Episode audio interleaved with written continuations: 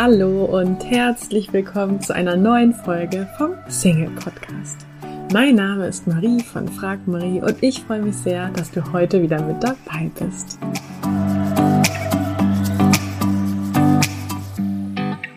Heute möchte ich mit dir über das Thema Body Shaming sprechen, beziehungsweise eigentlich viel mehr über das eigene Schämen für den Körper.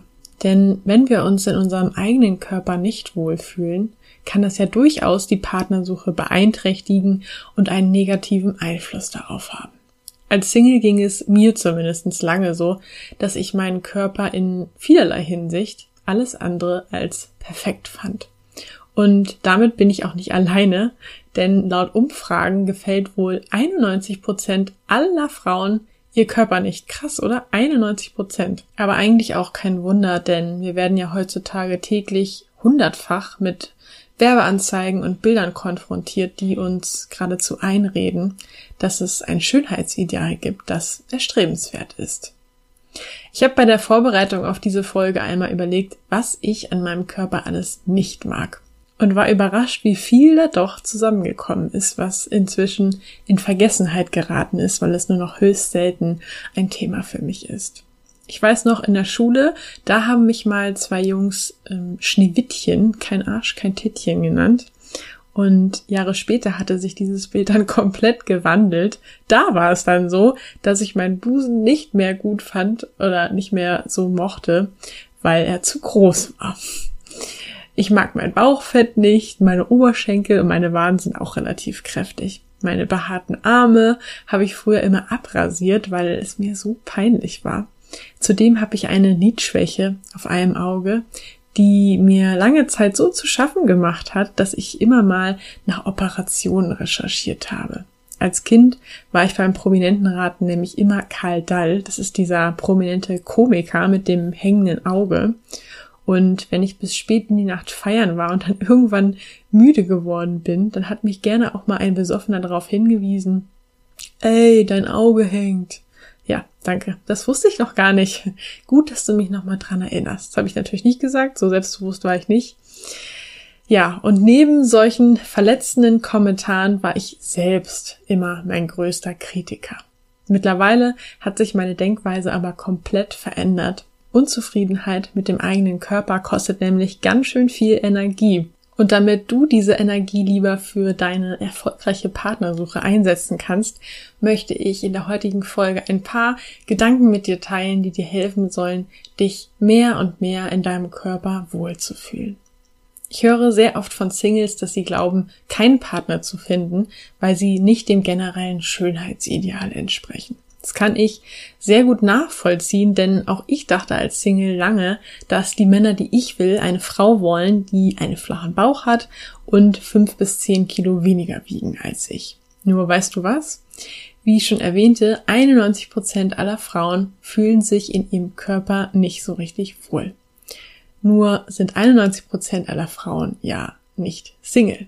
Sprich, all diese scheinbar unperfekten Frauen, die ebenfalls nicht dem Schönheitsideal ähm, entsprechen, haben auch einen Partner gefunden, der sie so liebt, wie sie sind. Nur etwa zwei Promille aller Frauen sollen dem Schönheitsideal, das von den Medien dargestellt wird, entsprechen. Und erstens sind ja ähm, auch nicht alle von diesen zwei Promille ähm, in einer Beziehung, also da sind auch genug von Singles. Und zweitens sind eben der Großteil der Frauen, die nicht aussehen wie ein Supermodel in einer Partnerschaft. Denn wer bestimmt, was schön ist? Jeder einzelne individuell. Und dein Äußeres ist ja nur ein winzig kleiner Teil von dem, was dich als Person ausmacht. Geh gern einmal der Reihe nach alle Paare durch, die du so kennst oder die du in deinem Umfeld hast, haben die alle den perfekten Körper? Begegnen dir auf der Straße nur perfekte Paare? Oft fokussieren wir uns nur auf die Beispiele, wo wir zu uns selbst sagen können, ach guck mal, klar, ist sie mit dem zusammen. Die ist ja auch gärtenschlank. Oder, ja klar hat die einen Partner. Ihre Haut ist ja auch so rein wie ein Babypopo.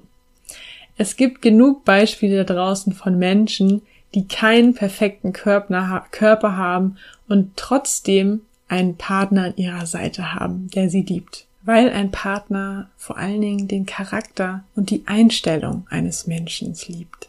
Was mir sehr geholfen hat, ist zu verstehen, dass ich meinen Gedanken und Gefühlen nicht hilflos ausgeliefert bin.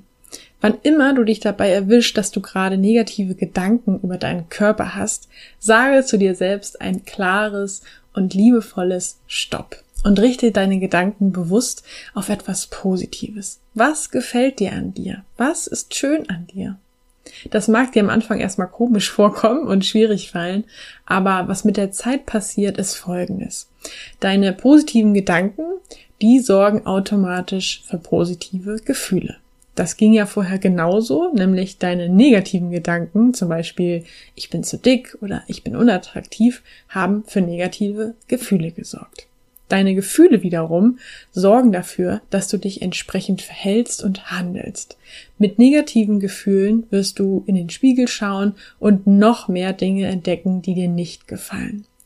Du lächelst einem attraktiven Mann auf der Straße nicht zu, weil du glaubst, dass er dich eh für zu dick hält oder du gibst Online-Dating keine Chance, weil du davon überzeugt bist, dass sich auf dein Foto eh keiner melden wird. Mit positiven Gefühlen sieht das Ganze genau andersherum aus. Du blickst in den Spiegel und dir fällt auf, dass du ja eigentlich auch ganz schöne Augen hast. Du wirst dich vielleicht eher trauen, einem Fremden zuzulächeln, denn was hast du schon zu verlieren? Und du gehst vermutlich auch selbstbewusster ans Online-Dating, denn warum sollte es da draußen schließlich niemanden geben, dem sofort deine tollen Augen positiv auffallen? Deine positiven Gefühle, die für positive Handlungen sorgen, sorgen dann wiederum für Erfahrungen. Zum Beispiel, ich schaue in den Spiegel und stelle neue positive Seiten an mir fest. Und diese Erfahrungen verstärken dann wiederum deine Gedanken, die wiederum für positiv, positive Gefühle sorgen und so weiter. Es ist wirklich wie so ein Kreislauf. Aus deinen Gedanken folgen Gefühle, aus deinen Fü Gefühlen folgen Handlungen und dein Verhalten, aus deinem Verhalten folgt Erfahrung und aus diesen Erfahrungen wiederum folgen Gedanken, die dann wiederum für Gefühle sorgen und so weiter. Also es ist wirklich so ein ja immerwährender Kreislauf, eine Auf- oder Abwärtsspirale und du kannst entscheiden, ob du ähm, ja, ob es auf oder abwärts geht, ob du diesen Kreislauf eben mit positiven oder ne negativen Gedanken fütterst. Ein Erlebnis, das für mich alles verändert hat in Bezug auf den eigenen Körper, habe ich vor ein paar Jahren im Sommerurlaub erlebt.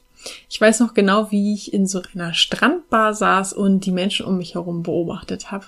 Und dann fiel mein Blick auf so zwei Mädels, die zusammen auf einer Bank saßen und sich mit anderen Leuten unterhielten. Beide hatten ein Bikini an und die eine davon, die war rank und schlank, ihr Körper, der wirkte auf mich wirklich makellos und ihre Freundin daneben, die hatte so ein paar Kilo mehr. Im Sitzen hatte die dann so eine schöne Bauchfalte, wie ich das auch von mir kenne. Und in diesem Moment, als die beiden da sitzen gesehen habe, da macht es bei mir tatsächlich wirklich so Klick. Denn so im direkten Vergleich war das Mädel mit dem weniger makellosen Körper so viel attraktiver für mich. Ihr Gesicht, das strahlte nur so vor Lebensfreude und ja, ihre gesamte Ausstrahlung, die sorgte einfach dafür, dass ihr Körper einfach keine Rolle spielte, weil sie sich einfach, ja, sichtlich wohl zu fühlen schien. Und noch heute denke ich ganz oft an dieses Bild von den zwei Mädels, wie sie da auf der Bank sitzen und rufe es mir in Gedanken ab. Und dann ist mir sofort egal, wie ich im Bikini aussehe, denn ich weiß, es kommt nur auf die Ausstrahlung an. Sie ist also quasi mein selbstbewusstes Vorbild geworden. Und wenn du magst, dann halte doch in Zukunft mal die Augen offen nach Menschen, die dir so begegnen, die nicht den perfekten Körper haben und trotzdem attraktiv auf dich wirken. Und dann speicher dir dieses Bild von diesen Menschen ab, sodass du es dir jederzeit in Erinnerung rufen kannst. Ich hoffe auf jeden Fall, dass du heute für dich mitnimmst, dass du nicht perfekt sein musst, um dich in deinem Körper wohlzufühlen, dass du nicht perfekt sein musst, um liebenswert zu sein. Und ja, anstatt unzufrieden mit deinem Körper zu sein, investiere deine Zeit und deine Gedanken lieber in etwas, das dir positive Gefühle beschert. Puh, das war heute eine ganz schön persönliche Folge. Ich hätte nie gedacht, dass ich meine körperlichen Makel mal so in der Öffentlichkeit sage.